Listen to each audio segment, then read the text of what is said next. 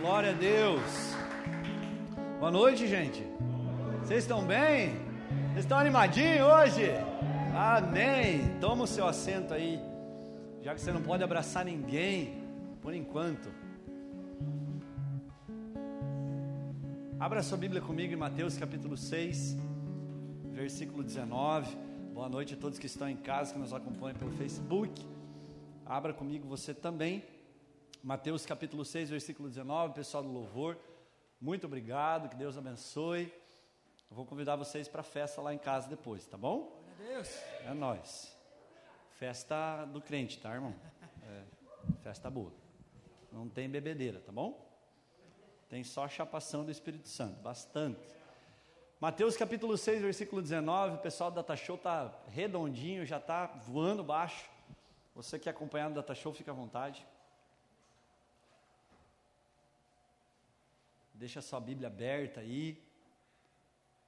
E hoje eu quero continuar falando sobre o Sermão do Monte. Quem estava aqui nas últimas semanas, quero ver sua mão levantada. Quem não está, muito obrigado por você estar aqui hoje. Você que acompanha, que você não viu ainda. Mas o Sermão do Monte é um assunto muito importante nós falar, né, Bianca? A gente pode falar que os principais ensinos de Jesus estão contidos no Sermão do Monte.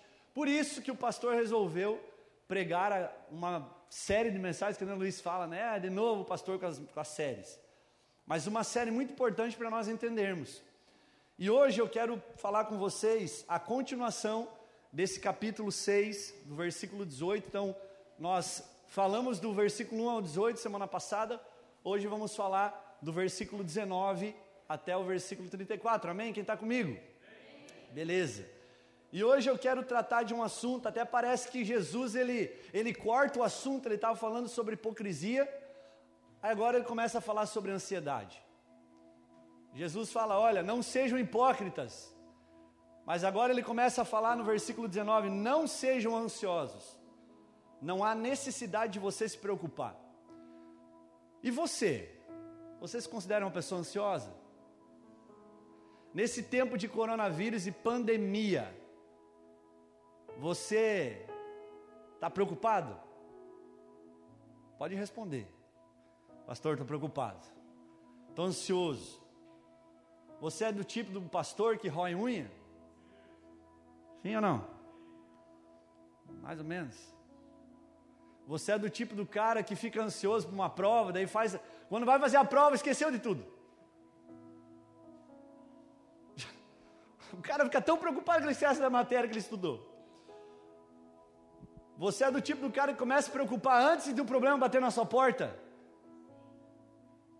Ah, meu Deus, a palavra para você então hoje. Para nós, como igreja, amém? Você fica preocupado onde você vai morar depois que você casar? Você fica preocupado se você não vai ficar para tiozão?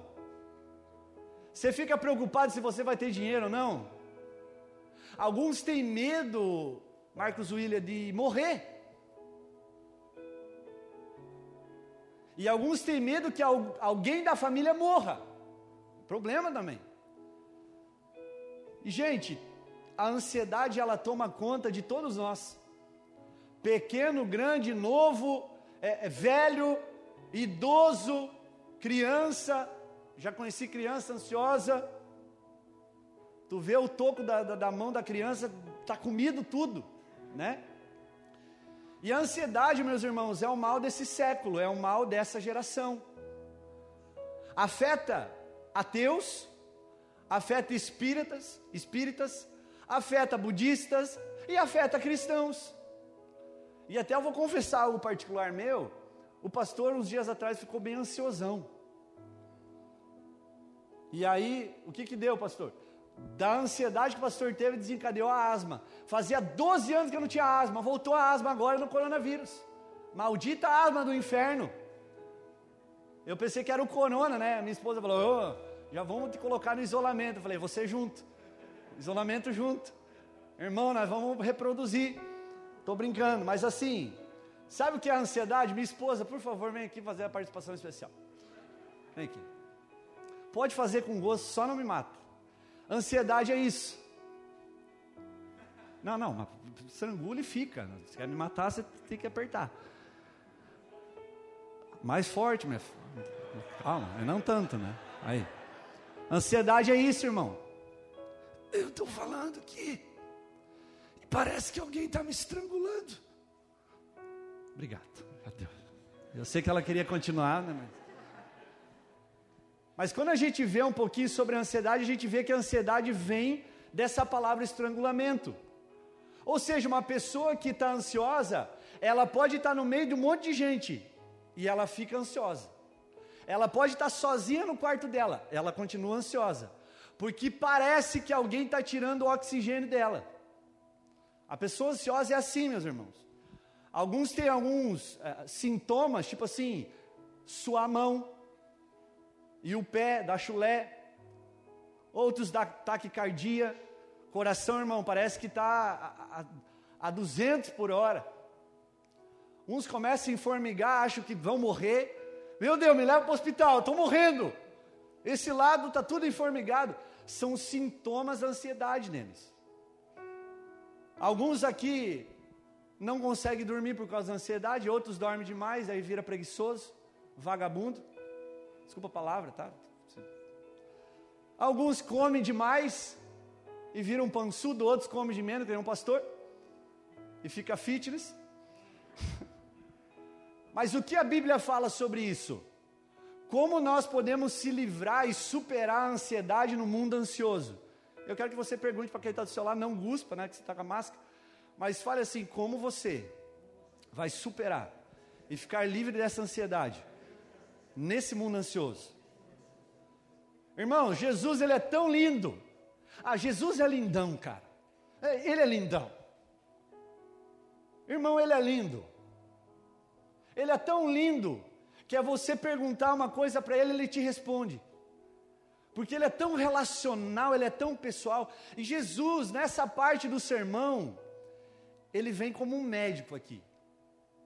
E ele começa agora a diagnosticar para nós o problema da ansiedade. O que, que é um diagnóstico? Uma descrição do que é a ansiedade da vida. Então, irmãos, deixa eu falar uma coisa para vocês.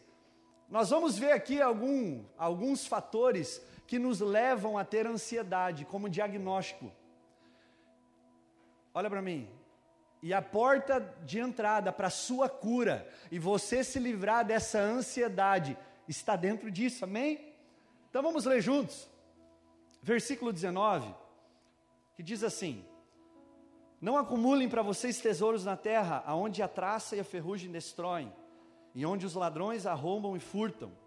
Verso 20: Mas acumulem para vocês tesouros no céu, aonde a traça e a ferrugem não destroem, e onde os ladrões não arrombam nem furtam. Pois onde estiver o seu tesouro, repita isso, aonde estiver o seu tesouro, aí também estará o seu coração. Verso 22: Os olhos são a candeia do corpo. Se os seus olhos forem bons, todo o seu corpo será cheio de luz. Mas se os seus olhos forem maus, todo o seu corpo será cheio de trevas. Portanto, se a luz que está dentro de você são trevas, que tremendas trevas são. Ninguém pode servir a dois senhores, pois odiará um e amará o outro, ou se dedicará a um e desprezará o outro. Vocês não podem servir a Deus e ao diabo. Então, Jesus aqui dentro desses versículos que nós lemos, ele traz três problemas e descrição, diagnóstico sobre a ansiedade. Primeiro deles, do verso 19 a 21, se você quiser fazer um, um colchê aí no teu, nas tuas anotações, você faz aí. Ele começa dizendo assim, vou repetir: não acumulem para vocês tesouros na terra, aonde a traça e a ferrugem destroem, aonde os ladrões arrombam e furtam. Mas acumulem para vocês tesouros do céu, aonde a traça e a ferrugem não destroem, e onde os ladrões não arrombam nem furtam. Pois aonde estiver o seu tesouro, aí estará o seu coração. Quando Jesus ele traz esse ensinamento sobre o tesouro, Jesus está falando para nós que tesouro é algo na nossa vida que nós estimamos demais. Sabe aquela coisa que você dá a sua vida para ter aquilo?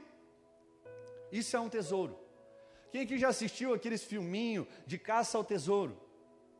Sim. Irmão, eles dão a vida. Eles ficam a vida inteira para achar o, o caça ao tesouro, o tesouro. E Jesus ele está abordando, está falando dessa parte do sermão para nós isso. Tesouro é algo que nós estimamos demais. E só há dois lugares que nós podemos estar procurando o tesouro: ou no céu, ou na terra. Só que aí tem um problema. O céu é um lugar onde nunca as coisas vão deteriorar.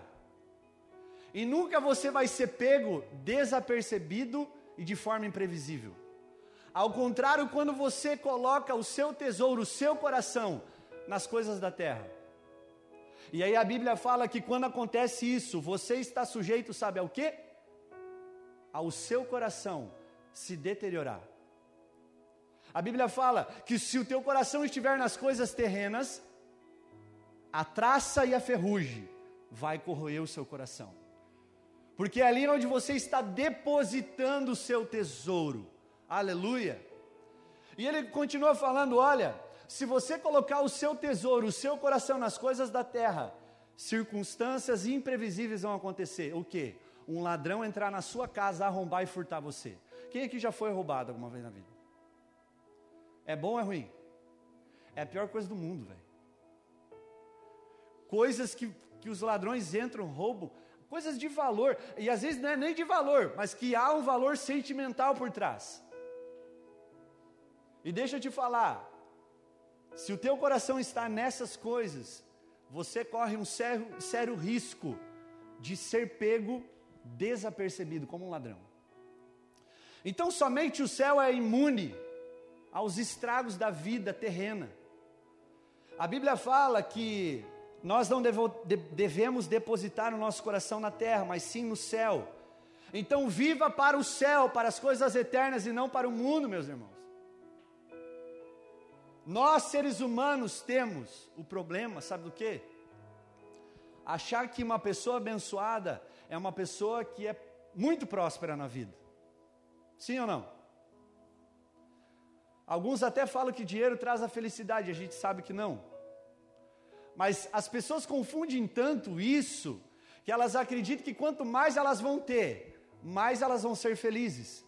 Na verdade, quanto mais você tem na sua vida daquilo que você não deveria ter, mais ansioso você vai ficar, sabe por quê? Porque você está colocando seu coração e está depositando a sua segurança numa, em algo que será transitório na sua vida. Vai deteriorar, vai passar, vai ser passageiro.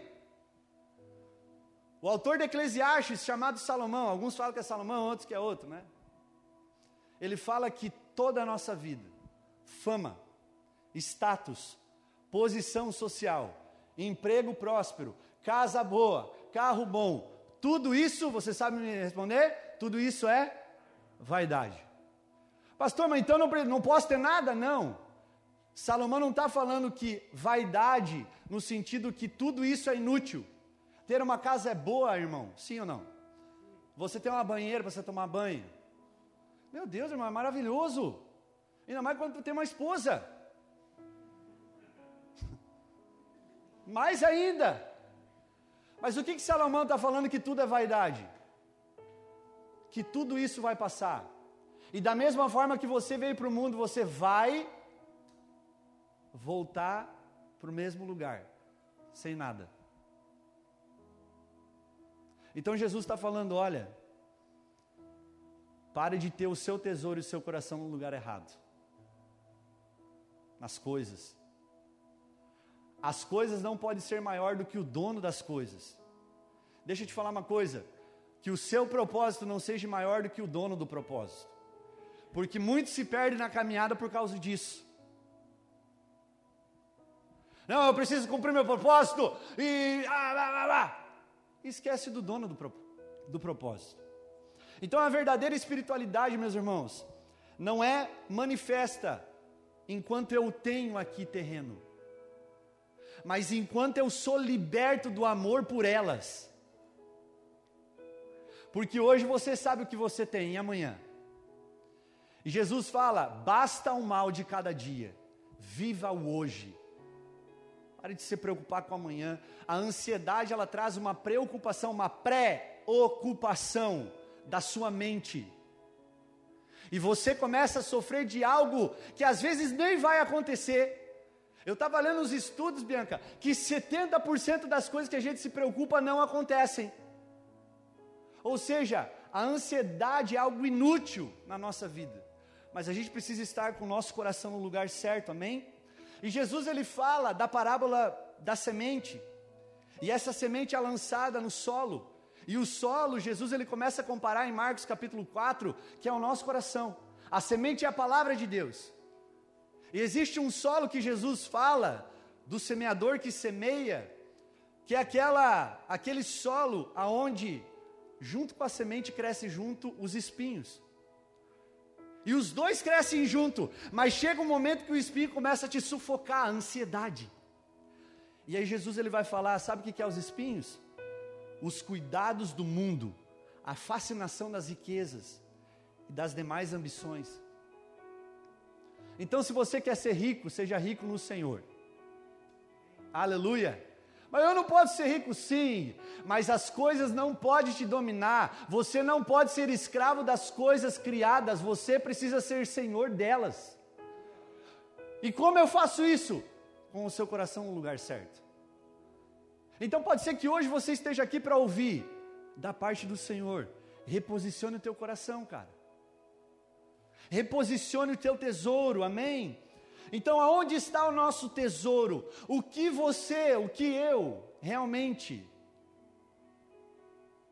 achamos importante na vida? Quais são os seus sonhos? E ainda mais importante, no que você sonha enquanto está acordado? Porque geralmente essa resposta vai mostrar para você aonde está o teu coração. Não, o meu sonho é ser bem sucedido, terra. Ah, o meu sonho é se tornar um milionário de Beltrão, terra. Tá, mas e qual que é a resposta certa? Senhor, eu quero ser milionário para ser uma coluna na tua obra e eu poder, junto com o dinheiro que o Senhor me der, servir os meus irmãos, poder investir em missionários em campo aberto, poder abrir institutos e orfanatos, praticar justiça para aquele que precisa. Aí, meus irmãos, a prioridade se inverte. Não, eu quero ser inteligente para quê? Só para dizer que eu sou um cara inteligente. Você está com o coração na terra, irmão.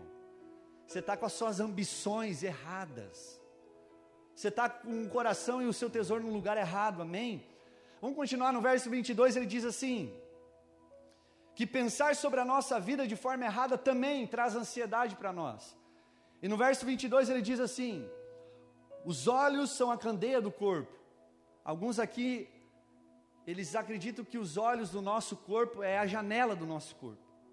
Se os seus olhos forem bons, todo o nosso corpo será cheio de luz. Mas se os nossos olhos estiverem doentes, então todo o nosso corpo, o corpo inteiro estará cheio de. Sabe o que a ansiedade faz? A ansiedade é uma falta uma falsa visão da vida, de si mesmo e de Deus. Você conhece aquele, aquela pessoa que você conversa, tudo para ela é difícil? Tudo para ela não dá? Irmão, tu sai de lá mais triste do que você entrou. Você conhece gente assim? Essa pessoa está, provavelmente ela é uma pessoa ansiosa, porque ela está pensando de, na sua vida de uma forma errada.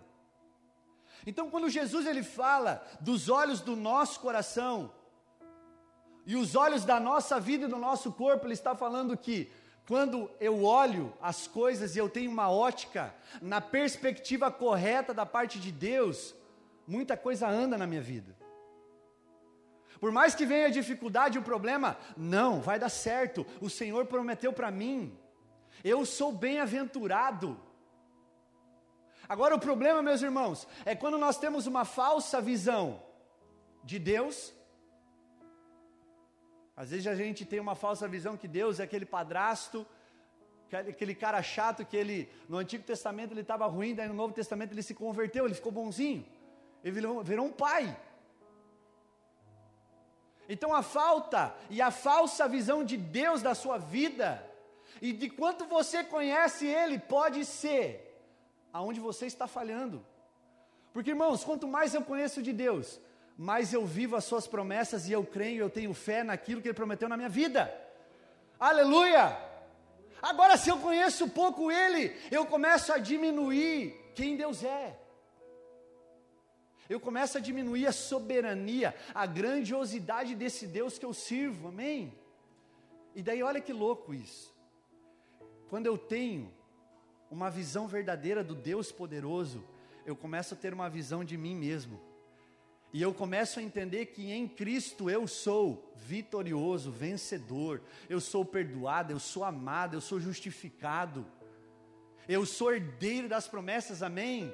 Então a forma como eu vivo e como eu vejo a vida, eu penso sobre ela, me traz ansiedade ou não. Então uma visão espiritual pobre, com prioridades erradas, influencia toda a direção da sua vida. Terceiro, o terceiro diagnóstico que Jesus traz é servir o mestre errado. Vire para quem está do seu lado e diga: qual mestre que você serve hoje? Qual o rei que governa o seu coração? O verso 24 vai responder para nós e diz assim: Ninguém pode servir a dois senhores, pois odiará um e amará o outro, ou se dedicará a um e desprezará o outro. Vocês não podem servir a Deus e ao dinheiro. Algumas traduções está a mamon, mas mamon é, é o Deus do dinheiro, amém? Deixa eu te falar uma coisa. Você foi criado para um só Senhor. No seu coração não pode ter dois reis. No seu coração não pode ter dois senhores. Ou você serve um, ou você serve outro. Ou você serve um e despreza o outro. Ou você ama um e você odeia o outro. E a Bíblia fala a nosso respeito que nós não somos mais escravos do diabo. Nós não somos mais escravos do pecado. Porque agora o nosso rei não é mais o diabo, o Deus desse século, que cegou o entendimento dos incrédulos. Porque uma hora, outra hora você era incrédulo. Mas Jesus removeu o véu, as escamas dos teus olhos. E você começou a enxergar agora quem você é, de verdade. Então, irmãos, quando eu estou em Cristo, o meu Jesus é o meu Rei. Eu abri a minha boca, confessei com o meu coração que Jesus é o meu Senhor e o meu Salvador. Ele não é só o teu Salvador, ele é o teu Senhor. Essa palavra no grego, no Novo Testamento, significa Kyrios, ou seja, ele é a pessoa com qual é dono da sua vida.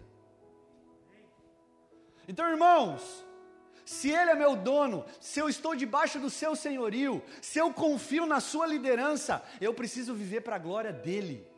Eu preciso amar as suas direções, eu preciso amar sua palavra, eu preciso amar as suas ordenanças, aleluia. Eu não posso mais agradar um, e daí para não ficar indiferente, ai diabinho, eu vou fazer um pecadinho aqui para você não ficar tristão. Não, eu quero viver para a glória de Deus, eu quero gozar desse Deus maravilhoso que me resgatou. O meu lugar era o inferno. O meu lugar era o inferno. E a gente sempre tem falado aqui, o primeiro passo para nós enxergarmos o céu é entender que nós merecíamos o fogo do inferno. Quando nós entendermos isso, nós vamos declarar que o Senhor é rei do nosso coração. E agora as nossas vontades não podem mais nos governar. As nossas ambições pessoais, Bianca, não podem mais nos governar. E dia após dia nós precisamos orar e pedir, como o salmista Davi, Salmo 51, Senhor, som do meu coração e prova, vê nele se há algum problema, vê se há alguma perversidade no meu coração e me conduz ao caminho eterno, aleluia. Então, irmãos, não é porque você veio para Jesus que você às vezes não vai ser tentado para servir novamente o diabo. Tá, mas eu não sirvo o diabo, mas você pode servir o dinheiro como seu Deus. E você criou na sua mente um Deus que não existe, porque o dinheiro é uma coisa criada. E você destronou Deus no lugar dele, você colocou o dinheiro. E agora, porque você tem dinheiro e você ama o dinheiro mais que a Deus, você faz da sua vida o que você quer. Você está errado.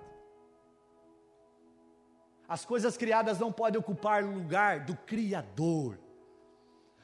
Por isso que a Bíblia fala que a fonte da ruína do ser humano, sabe o que foi? A idolatria. Quando nós começamos a colocar coisas no lugar errado. Então pode ser o dinheiro? Pode. Pode ser você ser carnalzão? Pode.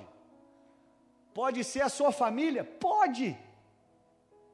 Pô, uma família é bênção, sim. Mas a maior arma do diabo nesses dias é distrair você. Então, irmão, é o que mais ele tem feito. É o que mais ele tem feito. E nós precisamos entender isso de fato, amém? Nós precisamos entender que nós somos criados e feitos para ter um mestre só.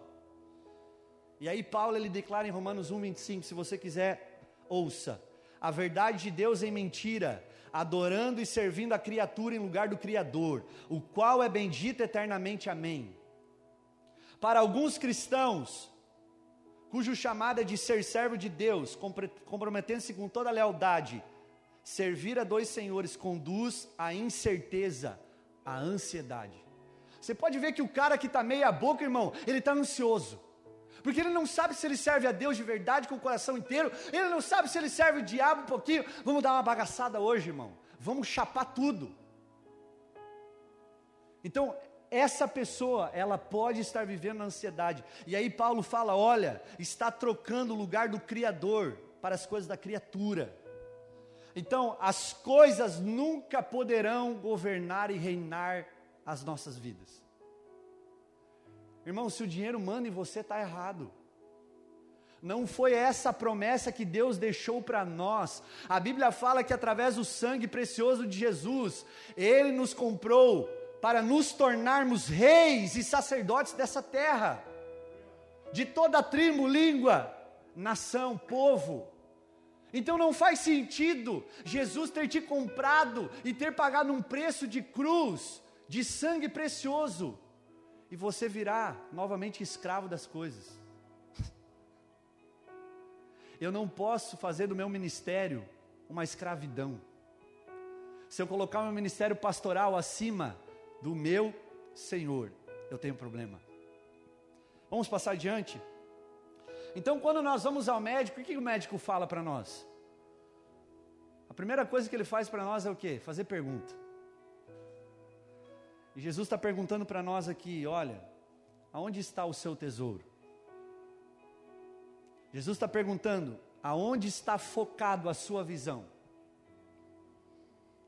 Quem é o seu mestre? E isso diz respeito à sua condição atual. É, o meu coração está nas coisas da terra, ansioso. É, eu estou servindo a dois senhores, ansioso. É, eu tenho um foco de uma visão espiritual errada, ansioso. Mas agora vem a parte boa. A prescrição de Jesus para a cura da ansiedade, amém? Quantos aqui querem ser curados da ansiedade? Eu quero ser curado, essa palavra é para mim, irmãos. Então Jesus, do verso 25 até o 34, ele começa agora a falar o antídoto. E ah, vamos orar, gente, para sair logo esse antídoto contra o coronavírus, pelo amor de Deus. Por quê, pastor? Para nós se abraçar. Eu estou com saudade do, do abraço, irmão. Vamos lá, verso 25. Portanto, eu lhes digo: não se preocupe com as suas próprias vidas Quanto ao que comer ou beber, nem os seus próprios corpos, quanto ao que vestir, não é a vida mais importante do que a comida, e o corpo mais importante do que a roupa? Observe as aves do céu, não semeiam, nem colhem, nem armazenam em celeiros, contudo, o Pai Celestial as alimenta. Não tem vocês muito mais valor do que elas? Quem de vocês, por mais que se preocupe, pode acrescentar uma hora da sua vida? Olha como a ansiedade é inútil. Porque vocês se preocupam com roupas? Vejam como crescem os lírios do campo. Eles não trabalham nem tecem, contudo eu lhes digo que nem Salomão, em todo o seu esplendor, vestiu-se como um deles. Se Deus veste assim a erva do campo, que hoje existe, amanhã lançada ao fogo, não vestirá muito mais a vocês, homens de pequena fé. Portanto, não se preocupe, repita isso, não se preocupe, dizendo, fala dizendo o que vamos comer, o que vamos beber ou o que vamos vestir. Verso 32: Pois os pagãos é que correm atrás dessas coisas, mas o Pai Celestial sabe daquilo que você precisa. Busquem, pois, em primeiro lugar o reino de Deus e a sua justiça e todas essas coisas. Que coisas? Tudo que você precisa lhe será acrescentada. Portanto, não se preocupe com amanhã, pois o amanhã se preocupará consigo mesmo. Basta o dia o seu próprio mal. Então, do verso 25 a 34, Jesus agora traz o que? A prescrição. Ele trouxe o diagnóstico do problema, da ansiedade. Agora ele começa a falar o antídoto o remédio, aquilo que nós precisamos. Eu quero que você repita isso, diga: a transformação e a cura para a minha ansiedade começa na minha mente. A Bíblia fala em Romanos 12 que nós viemos ser renovados pela transformação das vossas mentes. A palavra metanoia, que significa arrependimento e conversão no Novo Testamento, ela está ligada diretamente a uma metanoia de mente. Por quê, pastor? Porque é na mente que você vai ganhar ou perder. É na mente, meus irmãos, que é um campo de batalha. A transformação do nosso caráter, sabe aonde começa? Na nossa mente. A transformação da nossa vida, sabe aonde começa, seu Luiz? Na mente. Na mente, meus irmãos, e quando nós temos a mente de Cristo, a Bíblia fala em 1 Coríntios 2,16, nós começamos agora a ter saúde física e espiritual.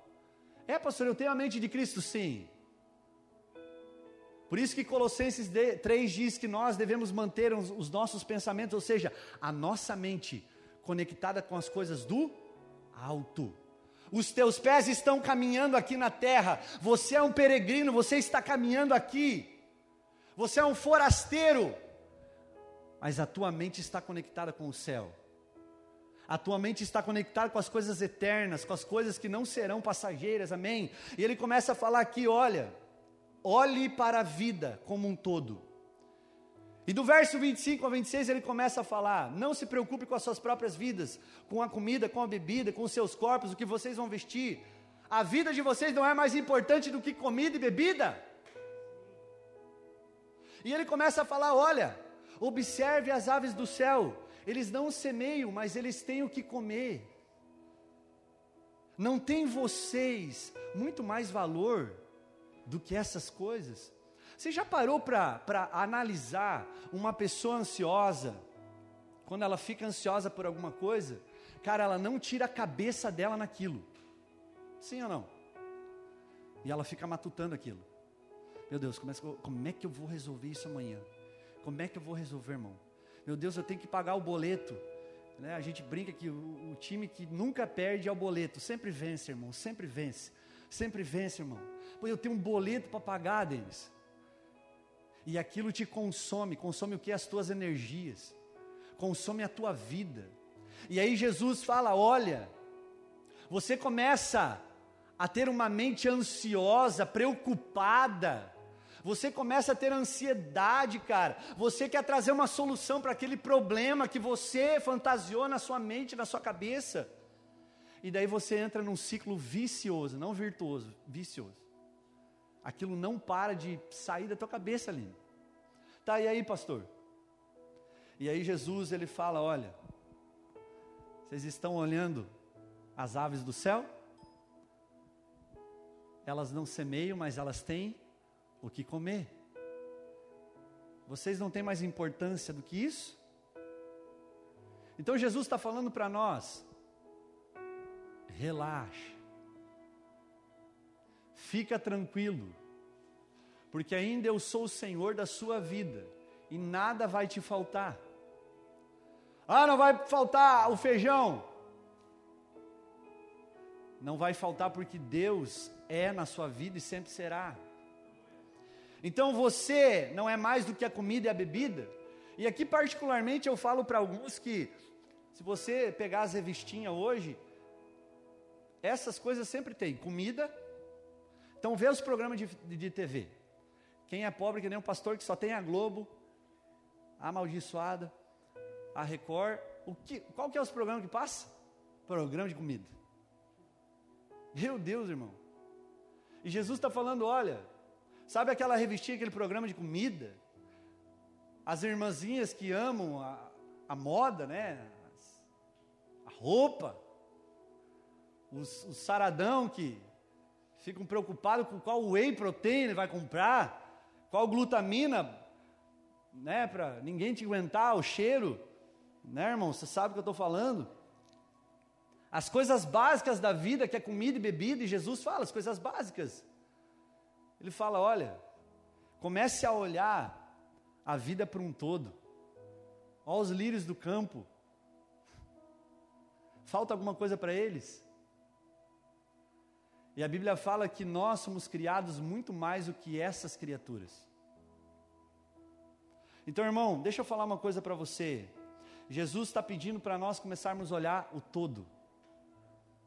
Você já viu um passarinho morto de fome? Oh, morreu de linguiça. Eu não vi, irmão.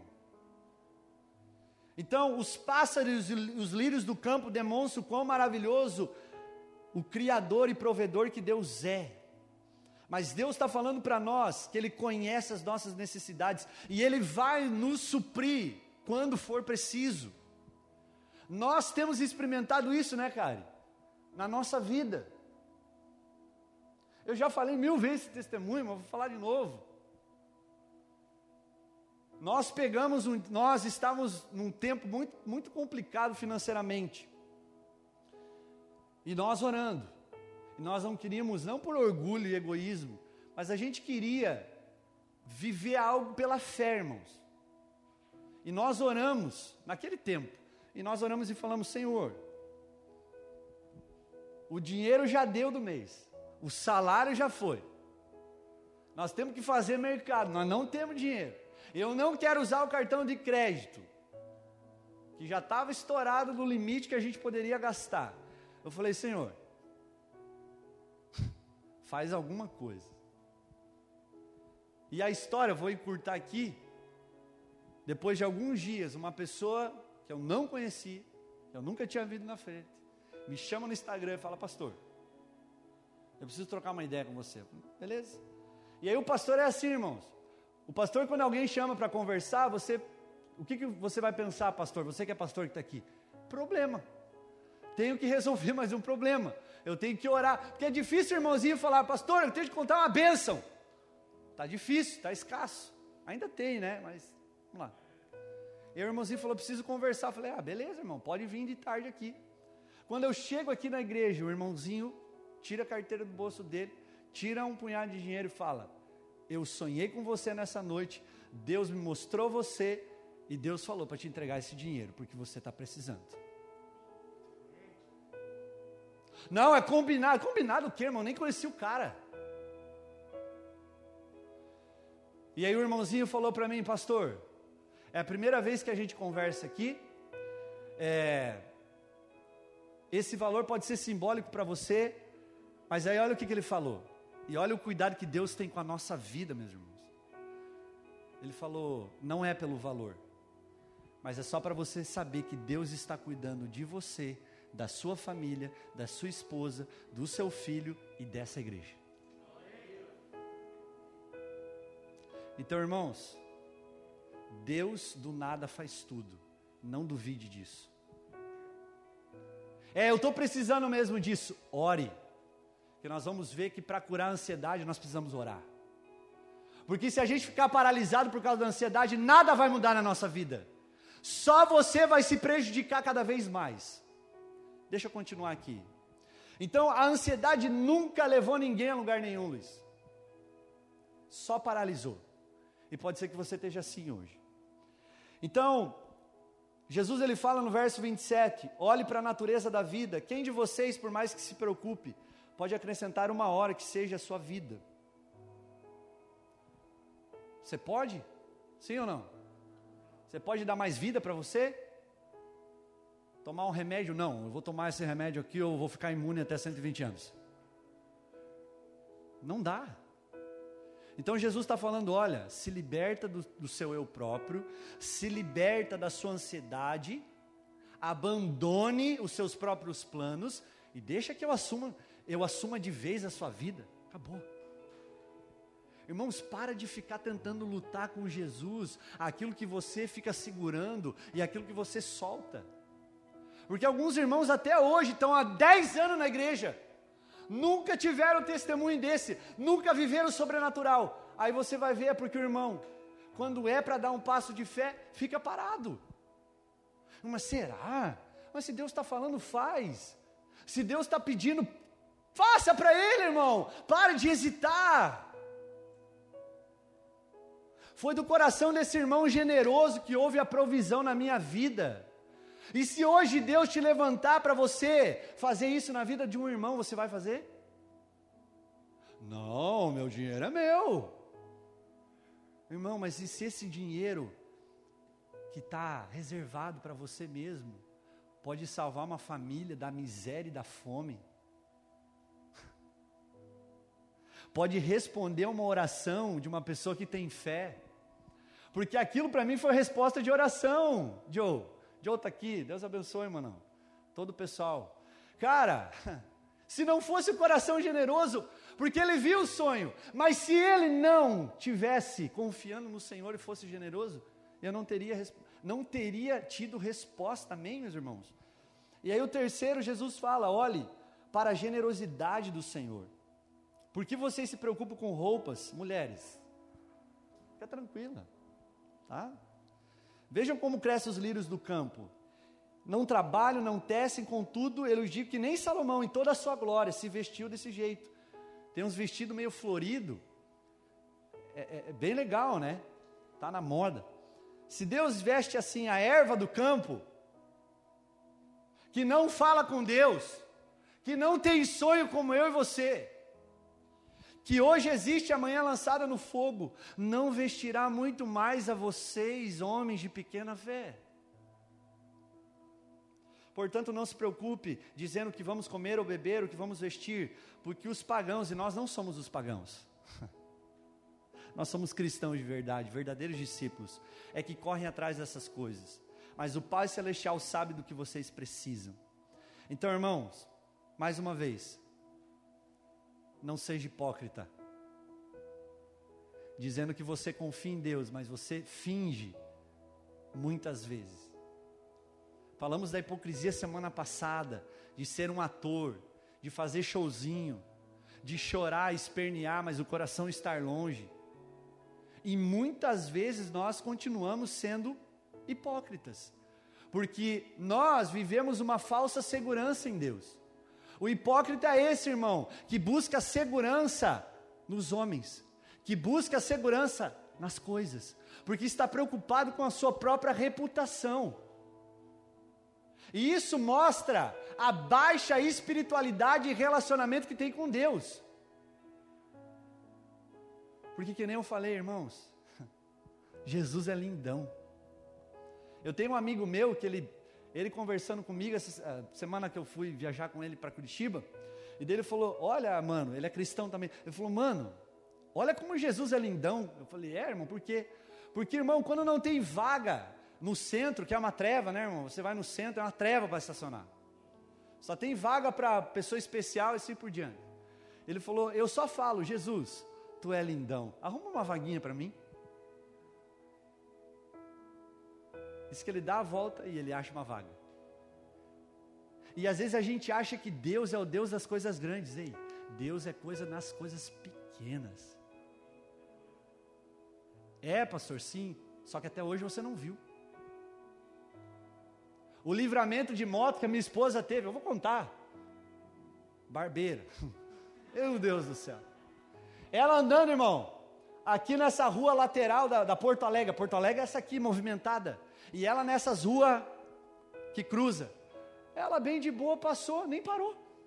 Passou pela Porto Alegre. E onde é que está a Kari? Graças a Deus ela está aqui. Foi que nem o mar vermelho, ele parou assim, ó. Agora não passa ninguém, que essa doida vai passar. Aí ela me contou, eu falei, irmão, Deus ama você.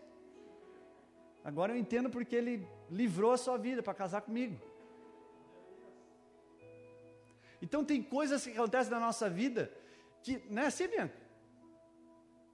Meu Deus! Tu tira um fino quando tu está dirigindo, tu fala, meu Deus, imagine se eu tivesse, não tivesse freado. Então Deus a todo momento está cuidando de nós. Então não é motivo para você ficar ansioso nesse coronavírus. Pastor, e se eu pegar, não tem problema, você vai se curar em nome de Jesus. Só se ele que tiver te dizer levar você para a glória, daí você vai, irmão. Você fala, eu estou pronto. Mas não vai acontecer isso em nome de Jesus. Porque da mesma forma que há a doença, a cura. E Deus quer curar corações ansiosos. Meu Deus, quando vai vir a vacina? Quando Deus quiser. E quando vai ser, não sei, então eu não vou me preocupar, porque Deus está cuidando de tudo. Deus ainda continua sendo soberano e controlador de todas as coisas. E se Ele permitiu isso, é porque tem um porquê. E eu tenho que confiar e continuar confiando nele, ter fé. Irmãos, precisamos ser os montes que não se abalam nesse tempo, que confiam plenamente no Senhor. Aleluia! No tempo de escassez, mesmo a videira não dando fruto, eu me alegrarei me exaltarei no Senhor, porque Ele continua sendo meu Deus, amém? E aí ele finaliza dizendo assim, versos 33 e 34: Busquem, pois, primeiro lugar o reino de Deus a sua justiça, e todas essas coisas lhe serão. Portanto, não se preocupe com amanhã, pois amanhã se preocupará consigo mesmo. Basta a cada dia o seu próprio mal. Então, Nunca a sua ansiedade vai ser curada enquanto você tiver mais do que você precisa ter. E o que o ser humano faz? Vai atrás daquilo que ele não precisaria ter. E daí às vezes ele tem e ele perde tudo. Irmão, Salmos 23 diz que o Senhor é meu pastor e nada, então ele te dá aquilo que é necessário. O problema é quando nós colocamos a nossa motivação no lugar errado, com prioridades erradas. Então, fale para quem está do seu lado, em primeiro lugar, diga em primeiro lugar, eu entendo que se eu tenho o que eu tenho hoje, é porque Deus quer assim, e eu tenho o que eu preciso. Deus falhou alguma vez com você? Deus falhou alguma vez com você? Você falhou com Deus porque você é infiel. Mas a Bíblia fala que ele não pode negar a si próprio, porque o caráter dele é imutável, não muda, ele é fiel para todo sempre. E diante desse versículo, Cristo está falando, em segundo lugar, muitas das coisas que nós pensávamos precisar, a gente descobre agora que nós não precisamos e nós não queremos mais ela. Quantas vezes eu queria um negócio e cara, eu sou chato quanto eu não tenho negócio. Quem me conhece sabe. Até não bater. Irmão, eu sou chato. E eu começo a ficar ansioso. O Luiz fica balançando a cabeça. Tu pega depois, viu, irmão? E, sim. Aí a gente vai orar e daí Deus fala não. Daí você fala sim. E daí Deus fala não. Daí você fala sim. E daí Deus fala não. Daí daqui a pouco Deus fala, ah, então tá, então tá aqui. Aí você ganha o negócio. Daí parece que quando você ganha, perde o, a graça. Nunca aconteceu isso com você? Tanto você queria, aí você tem uma namorada, meu Deus, eu preciso de uma namorada, uma namorada, eu vou orar, eu vou orar, eu vou jejuar, eu vou subir um monte, 40 dias de oração. Oh, oh. Daí aparece uma treva na tua vida. Daí tu acha que a treva é a luz. Não, mas era uma resposta de oração. O diabo também escuta a tua oração, irmão. Só se tu orar em línguas. Aí aparece a treva. Não é de Deus. Aham. Aí ele começa a namorar, aí mete aliança, irmão, muda status no Facebook. Isso é a primeira coisa que ele faz. Não é assim? Aí dá dois meses, irmão, eles estão no inferno. Do céu para o inferno em dois meses. Namore, para você saber.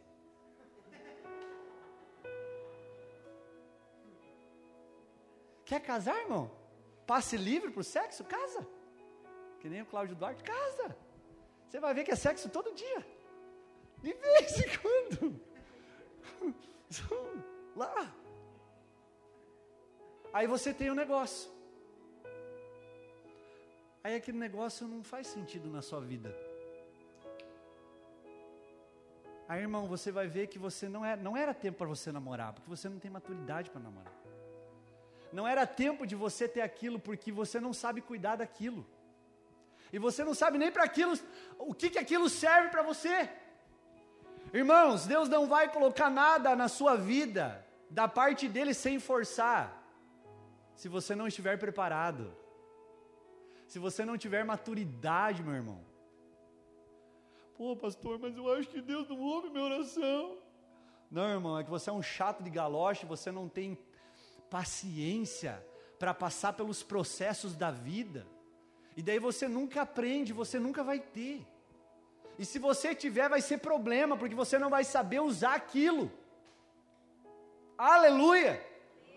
Então, irmãos, eu sempre falo para ela, às vezes, né, a gente entra nesse desacordo, ela, eu também, a mulher. A, a, não vou falar mal de vocês, tá, mulher? Mas assim, às vezes as mulheres são muito exigentes. A gente compra um painel na casa. Dá cinco meses, a mulher vem e fala: Ah, esse painel nós podíamos mudar, né? Faz cinco meses que nós compramos. Não, mas a gente poderia comprar uma TV maior então agora. Irmãos, Aí eu compro a TV, eu parcelo em 12 vezes. Treva na minha vida. Eu não consigo pagar. Daí eu embola as contas. Daí eu aprendo que não era a hora de eu comprar a TV. Aleluia. Então, se a gente colocar o reino de Deus em primeiro e a sua justiça, todas as outras coisas, as demais coisas, Ele vai acrescentar na, na nossa vida, diz o Senhor. Não diz o pastor, diz o Senhor. Amém? Então eu concluo dizendo, quero que você repita, diga, ansiedade é inútil. Pare de se preocupar com coisas que nem aconteceram. Qual a solução, pastor? Oração. Você quer curar da tua ansiedade? Oração. Ore. Ore, irmão. Ore, porque essa, essa é a solução. A oração pode fazer por nós o que a ansiedade não pode fazer. Segunda coisa para mim concluir, repita assim: a ansiedade é prejudicial. Porque quando eu fico ansioso hoje, ou de algo que vai acontecer, eu enfraqueço e perco as minhas forças e energias.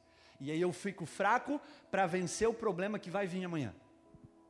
Então, para que perder as forças? Guarde as suas forças para quando vier o problema, você enfrentar ela de peito aberto, Aleluia. Então aprenda a pensar como de uma forma correta. Você pensa, você é aquilo que você pensa. Você é o fruto dos seus pensamentos. Ah, não vai dar, não vai dar. Vai dar, vai dar. Eu vou conseguir, eu vou conseguir. Irmãos, a mente aciona em você o que você é de verdade. Então, dê um gatilho mental na sua mente e fale: Eu posso. Ou tudo posso naquele que me fortalece, porque eu tenho Jesus. Não é nas próprias forças minhas, é em Cristo, a minha maior fonte, amém? E a ansiedade é um sinal de incredulidade, porque eu tiro Deus do seu lugar, eu coloco eu próprio. Então, deixa eu te falar: não troque o certo pelo duvidoso, não troque o eterno pelo transitório porque a eternidade está sobre os nossos corações, no interior dos homens. Amém? Vamos ficar de pé. Eu quero, nesse momento, orar. E eu quero pedir uma coisa só para vocês. O que, pastor? Seja violento com a sua ansiedade. Há pessoas aqui que Deus me falou antes de eu pregar essa palavra, que estão paralisadas por causa da ansiedade. A fé morreu. E a fé não pode estar morta em você. Porque é impossível agradar a Deus sem ter fé. Irmãos, a fé é o combustível e a gasolina para a gente continuar correndo, caminhando, indo em frente. Então, quantos aqui vão ser violentos nessa noite contra a ansiedade? Eu vou ser, irmãos. Eu acredito que muitos aqui vão sair do estado que estão, preocupados, ansiosos, e vão novamente reposicionar o seu coração no lugar certo. Então eu te convido nessa noite, vamos orar, vamos buscar a face de Deus, vamos alimentar a nossa mente, os nossos pensamentos com as coisas do alto, aleluia, e vamos ser práticos naquilo que nós queremos, que não vire só uma falácia, que não vire aqui, Luiz, só mais uma pregação bonita, mais uma pregação que te emociona, mas que seja um romper na sua vida em nome de Jesus. Amém. Amém. Que a paz de Deus, que excede todo o conhecimento, possa reinar na sua mente. Então eu quero convidar você. Não precisa eu orar, comece a orar aí, onde você está. Pode apagar as luzes para mim, João. Comece a dizer: Senhor, descruze o seu braço, levante as suas mãos, comece a falar, papai. Eu não quero mais ficar ansioso, porque a ansiedade demonstra o quanto eu não confio em você ainda, o quanto ainda eu sou incrédulo com você. Eu digo que confio, mas quando eu estou na prova, eu demonstro que ainda eu estou fraco. Então, juntos nessa noite, vamos romper com a ansiedade, vamos romper com as preocupações, vamos romper com isso em nome de Jesus. Vamos orar, igreja, vamos se posicionar, vamos tomar uma atitude no nosso coração e vamos dizer: Senhor o meu tesouro, o meu coração não está nas coisas temporais, transitórias, mas está em Ti, está em Ti, nesse lugar de descanso, nesse lugar onde eu posso me regozijar, aleluia. Então eu quero te dar esse tempo, vamos, vamos lá. Papai, libera a tua paz sobre nós. E que a tua paz seja como um sentinela ao redor do nosso coração e da nossa mente. Coloca a guarda sobre as nossas mentes, ó Pai. Libera nessa noite confiança, amor. Em nome de Jesus, fé. Fé pelo ouvir e ouvir da tua palavra. Nós ouvimos a sua santa palavra, Pai. E nós acreditamos. Não andeis preocupados, não andeis ansiosos, não se preocupe com coisa alguma, não se preocupe com o coronavírus,